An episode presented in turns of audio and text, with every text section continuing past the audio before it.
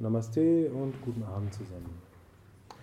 Klassischerweise hat man nicht nur bei uns in der westlichen Kultur, sondern auch in Indien spirituelle Weisheiten in Form von Geschichten vermittelt. Und ähm, die indische Mythologie und äh, die indische ähm, Volksweisheit ist voll von solchen Geschichten, in denen lustige Sachen passieren und dann eben spirituelle, philosophische Weisheiten transportiert werden. Ein paar davon möchte ich gerne heute Abend erzählen. Und zwar ähm, möchte ich Geschichten erzählen über den weisen Narada. Äh, Narada ja, liegt auf der Hand. Ne? Äh, Narada im alten Indien ist tatsächlich eine mythologische Figur gewesen, die in ganz vielen Geschichten und klassischen Texten auftaucht. also ähm, historisch äh, liegen die manchmal tausende von Jahren auseinander und Narada gilt eben als ein äh, selbstverwirklichter Lehrer, der, ähm, der sozusagen von, von Gott wegen einer bestimmten Geschichte ähm, die äh, so eine Art Fluch auferlegt bekommen hat, dass er durch alle Welten wandern soll und nie irgendwo richtig zu Hause sein soll. Und so wandert Narada durch alle drei Welten. Er wird auch Triloka genannt, der in drei Welten lebt. Und ähm, ja, überall geschehen dann lustige Geschichten mit ihm. Mal ist er Lehrer, mal ist er Schüler, mal ist er seriöser äh, Meister, mal so eine Art äh, Schelm auch, wo dann äh, halt lustige Geschichten um ihn herum passieren. Und eine Geschichte zum Beispiel ähm, geschah so, ja, Narada lief durch den Wald, ohne an was Böses zu denken. Der hat nämlich immer äh, den Namen des Herrn auf den Lippen gehabt. Ne? Und der ging mit seinem, er hat so ein Instrument dabei, eine große Wiener, und die spielte er und ging durch den Wald, Om Namo Narayanaya fröhlich und mit den Gedanken bei Gott. Und in diesem Wald, das wusste er nicht, gab es einen bösen Räuber, der hieß Ratnaka. Und dieser Ratnaka hatte sich darauf spezialisiert, in den Bäumen äh, über dem Weg äh, zu klettern und dann, wenn ein Opfer da ist, eben vom Baum zu springen und sich vor den hinzustellen, den zu überraschen und den dann eben um sein Hab und Gut zu berauben. Und dieser Ratnaka sprang eben vor Naradas Füße vom Baum und sagte, ha, gib mir dein Geld oder ich schlage dir die Hand ab. Und Narada, der war ja gerade völlig im, im Gottesrausch, ja, äh, sagte nur, ja, äh, mach doch. Ähm, der Radnacker war ein bisschen verwirrt darüber und ähm, konnte das gar nicht so richtig glauben, dass der jetzt überhaupt keine Angst vor ihm hatte. Und ähm, so kamen sie ins Gespräch. Und Radnacker sagte so, weißt du überhaupt, wer ich bin? Ich bin der große Räuber Radnacker und äh, du musst doch Respekt vor mir haben. Und nachher hat er gesagt, nee, ich, keine Ahnung. Äh, na, äh, hallo erstmal. Genau. Und ähm, Narada sagte, wenn du so ein großer Räuber bist, ne, ich kenne einen, der ist stärker als du. Und das machte den Ratnaka fuchsig. Der sagte, dass ein, einer, der stärker ist als ich, wer soll das denn sein? Dann sagte Narada, ja, das ist einer, den wirst du kaum besiegen können. Und zwar geht es dabei um dich selbst. Ja, und Ratnaka, was, mich selbst besiegen? was für ein Quatsch, ich habe doch hier alles unter Kontrolle. Und dann sagt Narada, na, passt mal auf, versuch doch mal eine Minute still zu sein und an nichts zu denken. Das hat der Ratnaka probiert und schon nach ein paar Sekunden aufgegeben und gesagt, das kann doch wohl nicht sein, das geht nicht. Und dann hat der Narada gesagt, gut, ähm, ich will dir zeigen, wie du dich selbst besiegen kannst, und zwar mit Hilfe eines Mantras. Ja, wenn du dieses Mantra nimmst und einfach Gottes Namen wiederholst, dann wirst du ähm, dich selbst beherrschen können. Und dann sagte der Ratnakan, ja, das, äh, das ist aber nichts für mich hier, Gottes Namen wiederholen. Ich bin ein Räuber. Ja, ich wiederhole doch nicht Gottes Namen. Ja, und dann hat der Narada sich eine List überlegt und gesagt, pass auf, dann gebe ich dir ein, Mantra, ähm, und zwar Mara. Und das wiederholst du einfach und dann wirst du mithilfe dieses Mantras Kontrolle über deinen Geist bekommen. Und dann setzte der Ratnaka sich hin ne, und hat dann angefangen, sein Mantra zu wiederholen, weil er den Sinn darin erkannt hat, seinen Geist zu beherrschen. Und dann fing er an, Mara, Mara, Mara, Ma, Rama, Rama. Er hat nicht gemerkt, dass er in Wirklichkeit, wenn die Silben anders gesetzt werden, Rama wiederholt. Und über die Wiederholung des Mantras ist er dann ziemlich schnell durch den Segen von Narada in einen tiefen Zustand gekommen und hat sich darin versenkt und hat äh, die Selbsterkenntnis erreicht. Und er ist so lange dort sitzen geblieben, bis die Ameisen um ihn herum einen Hügel gebaut haben. Ja. Das ist ein klassisches Motiv in so indischen Geschichten, dass solche Weisen, die eben einfach so lange sitzen bleiben und meditieren, dass sie dann sozusagen um, um sich herum einen Ameisenhaufen gebildet haben. Und Ameisenhaufen heißt auf Indisch oder auf Sanskrit Valmiki. Ja, und so wurde dieser Weise, der vorher ein Räuber war, eben fortan Valmiki genannt. Das ist die Geschichte von Valmiki, der vorher ein Räuber war. Ja, was lernen wir aus dieser Geschichte? Ja, wir sagen im Yoga, jeder Verbrecher hat eine Zukunft und jeder Heilige eine Vergangenheit. Und wir sollten niemanden nach seinem gegenwärtigen Zustand äh, beurteilen. In jedem steckt enorm viel Potenzial auch für die Zukunft, äh, über sein vermeintlich schlechtes Karma hinauszugehen und ähm, ja, eben ein Heiliger zu werden. Und jeder Heilige, den wir treffen, wo wir glauben, wow, ja, der hat wahrscheinlich auch in der Vergangenheit einiges äh, auf dem Kerbholz. Eine andere Geschichte, das ähm, fängt auch wieder genauso an. Narada mit seiner Vina läuft durch den Wald und spielt und singt den Namen des Herrn Rama, Rama und läuft durch den Wald und ist ganz trunken vor Freude, weil er an, an Gott denkt. Ne? Und dann trifft er dort auf, auf zwei Herren. Der eine ist ein ganz ernsthafter Weiser, der ähm, sehr intensiv praktiziert, ja, jeden Tag Pranayama mit Samanu-Konzentration und, und all diesen Sachen. Ja, macht Asanas ganz fleißig jeden Tag, meditiert stundenlang er hat nichts anderes im Kopf mehr als, als seine spirituelle Praxis und will da vorankommen und ähm, ja, und dann spricht dieser Weise den Narada und sagt, Narada, Narada, wohin des Weges? Und Narada sagt, ja, ich bin unterwegs zum Herrn. Ja, und, äh, und dann sagt dieser, dieser äh, Praktizierende, sagt, ja, wenn du unterwegs bist, bitte, wenn du dort bist, frag mal für mich nach wie lange werde ich wohl noch brauchen, bis ich die Erleuchtung finde? Und nachher da, ja, ich werde den Herrn fragen. Und äh, dann kam ein anderer um die Ecke, so ein ganz junger, fröhlicher Aspirant, ja, der ähm, nicht ganz so ernsthaft ist, der mehr so Spaß am Leben haben will und ähm, ja, ist eher, was seine spirituelle Praxis angeht, nicht so ernsthaft, eher so ein gemütlicher. Ne? Und er kommt daher fröhlich und sagt, ja Narada, wenn du schon dabei bist, äh, dann frag doch den Herrn auch mal, wie das mit mir aussieht. Wie lange ich wohl noch brauchen werde bis zur Erleuchtung. Ja, und Narada, ja, ja, ich hake da mal nach.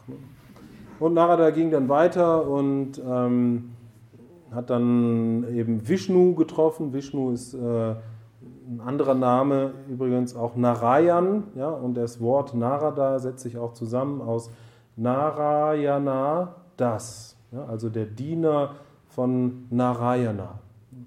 Und so hat er eben Vishnu getroffen und ähm, was die genau gemacht haben, weiß ich nicht, aber er hat ihn jedenfalls gefragt, du, was ist da mit diesen beiden Jungs, die mich gefragt haben, die wollen das unbedingt wissen. Und Narada hat dann die Antwort bekommen und ist dann wieder ähm, einige Zeit später bei diesen beiden Herren oder Jungs vorbeigekommen Und dieser erste, so ernsthafte Yogi sagt, Narada, Narada, wie sieht's aus? Hast du den Herrn gefragt, wie lange werde ich noch brauchen bis zur Erleuchtung? Und sagte Narada, ja, du kannst dich glücklich schätzen. Es sind nur noch zwei Leben, die du brauchst bis zur Erleuchtung. Und der Mann sagte, nein, zwei Leben, das darf doch nicht wahr sein. Noch zweimal muss ich wiederkommen und wieder jedes Mal geboren werden, alles vergessen, beim, beim Erwachsenwerden äh, eine, eine falsche Erziehung genießen und auf dumme Gedanken kommen und bis ich dann erstmal so weit bin, dass ich wieder ernsthaft auf den spirituellen Weg komme. Das kann ja ewig dauern und noch zweimal, das darf doch wohl nicht wahr sein. Oh, so oft noch. Ich habe das schon so tausende Male hinter mir. Ich erinnere, mich, ich erinnere mich ganz genau an die letzten Male, da war ich auch schon so ernsthaft und nachher der sagt, komm, lass den Kopf nicht hängen, das kriegst du schon hin. Ja, und dann kam der andere und sagt, ja, Narada, hast du auch für mich gefragt? Und der Narada, ja, habe ich gemacht. Siehst du da vorne den Banyan-Baum? Das ist ein riesengroßer Baum.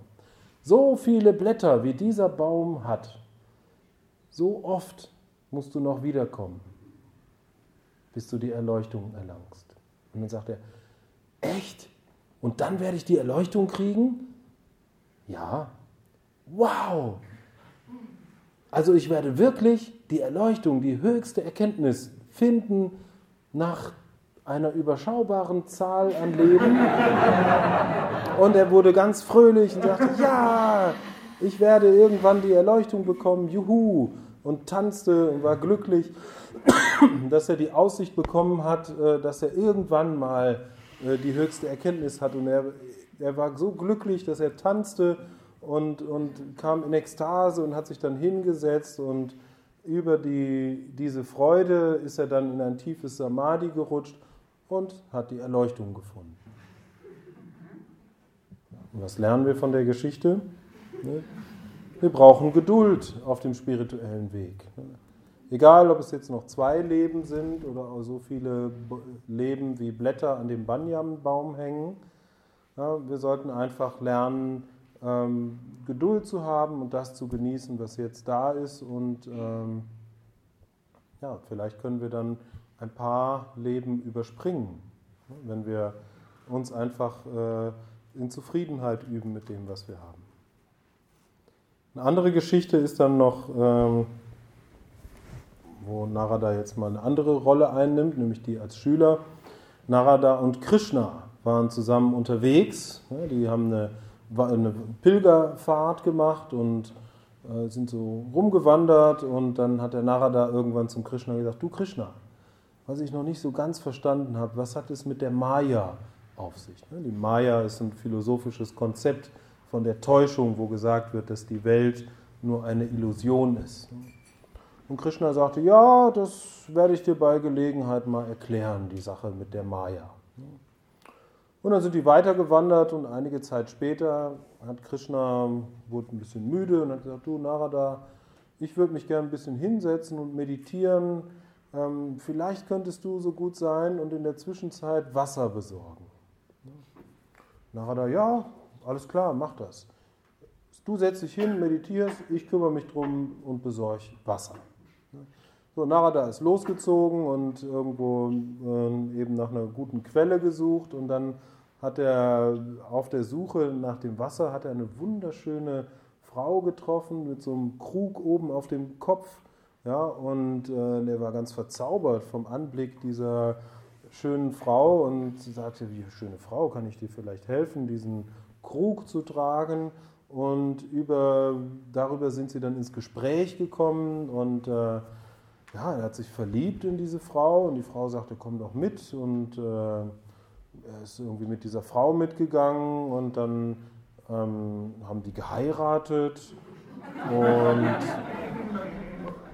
dann haben sie Kinder bekommen, mehrere Kinder. Narada ist berufstätig geworden und ähm, hat sich um seine Familie gekümmert. Das ist ja jede Menge Arbeit. Ne? Und ähm, hat auch gutes Geld verdient, hatte, eine, hatte glückliche Kinder und äh, wurde auch akzeptiert von der Familie und hat da eine gute Zeit verlebt und eines Tages mussten die irgendwo hin. Ich weiß nicht mehr genau, wo die jetzt hin wollten, aber genau, dann sind die nämlich irgendwo hingewandert und dann mussten die einen Fluss überqueren. Und Narada hatte einen Sack mit Geld oder Gold ne, und äh, seine Frau und seine Kinder und dann mussten die durch diesen Fluss und während die durch den Fluss wollten, ist der, der Fluss angestiegen zu riesigen Fluten und, äh, und das Wasser hat äh, all sein Hab und Gut nach und nach weggespült. Das erste Kind konnten sie nicht mehr halten.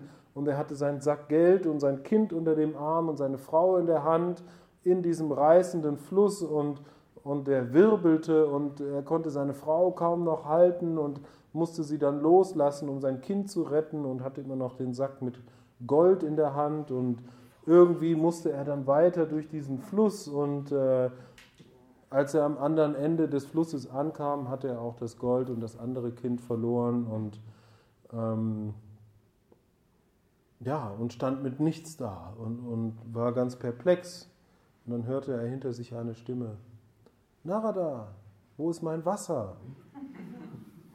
Ja, und dann war das ein, ähm, eine Illusion, die Krishna dem Narada vorgegaukelt hat, ne, um ihm zu zeigen, was Maya ist.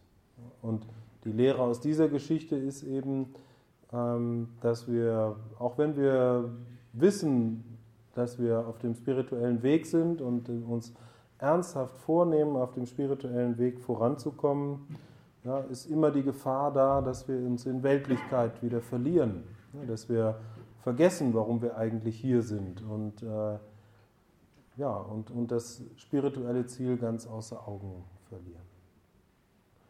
Und das ist eben ein ganz wichtiger Punkt, ne, dass wir das nicht tun, sondern dass wir sehen, ne, dass alles in dieser Welt eben nur Teil der Maya ist, dass wir uns mit dieser arrangieren und dass wir uns immer bewusst darüber sind, ähm, wer wir sind und was eigentlich unser Ziel ist.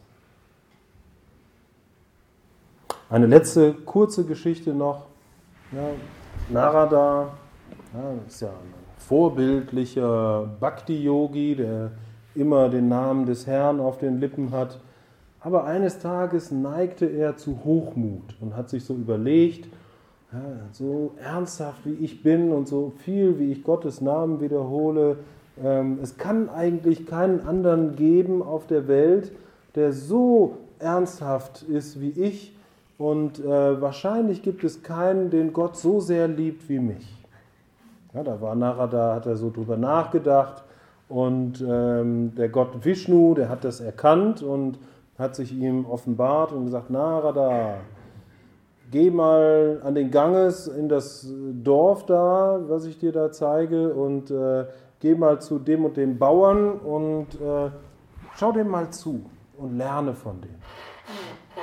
Narada ist dann zu diesem Bauern gegangen und hat den mal ein paar Tage beobachtet, weil Gott ihm das gesagt hat. Ne? Dieser Bauer, das war ein armer Bauer, der sehr viel Arbeit hatte und Narada hat das genau beobachtet. Der Bauer ist morgens aufgestanden, hat einmal gesagt, Om Namo Narayanaya. Dann hat er den ganzen Tag geschuftet und abends, bevor er ins Bett gegangen ist, hat er nochmal gesagt, Om Namo Narayanaya und hat sich ins Bett gelegt zum Schlafen. Und so hat er jeden Tag ne, zweimal nur kurz das Mantra wiederholt und äh, sonst nichts gemacht. Ne? Und Narada dachte, was soll denn das hier? Der Gott schickt mich hier hin, um hier zu lernen. Und der Typ, der macht noch nicht mal spirituelle Praxis in irgendeiner Form. Ja, der meditiert nicht, der macht keine Asanas, kein Pranayama. Der wiederholt nur zweimal sein Mantra und der soll jetzt hier irgendwie mein Vorbild sein ja, das kann doch wohl nicht sein. Ne? Und dann manifestierte sich eben Gott Vishnu wieder und sagte, Narada, ich sehe, du hast beobachtet, aber nicht herausgefunden, worum es mir ging. Ich will dir noch eine Lehre erteilen. Nimm diese Schüssel mit Milch, ja, die war randvoll mit Milch, die Schüssel, und mit dieser Schüssel läufst du einmal um das ganze Dorf herum, ohne einen Tropfen zu verschütten, und kommst wieder hier hin. Und nachher da so, ja, ja, das mache ich. Ne? Nimmt die Schüssel, ganz vorsichtig und lief einmal um das ganze Dorf herum, ohne einen Tropfen zu verschütten und kam dann wieder bei Gott an und Gott sagte, schön hast du das gemacht. Jetzt überleg mal, die ganze Zeit, wo du um das Dorf herumgegangen bist, hast du da ein einziges Mal an mich oder an dein Mantra gedacht? Und dann sagte Narada, nee, wie, wie konnte ich? Ich musste darauf achten, dass äh, kein Tropfen Milch verschüttet, geht, verschüttet wird. Dann sagt Gott, ja, genau das ist die Lehre. Wenn du wirklich demütig bist, ja, dann kannst du auch, während du so eine hochkonzentrative Tätigkeit tust, an mich denken.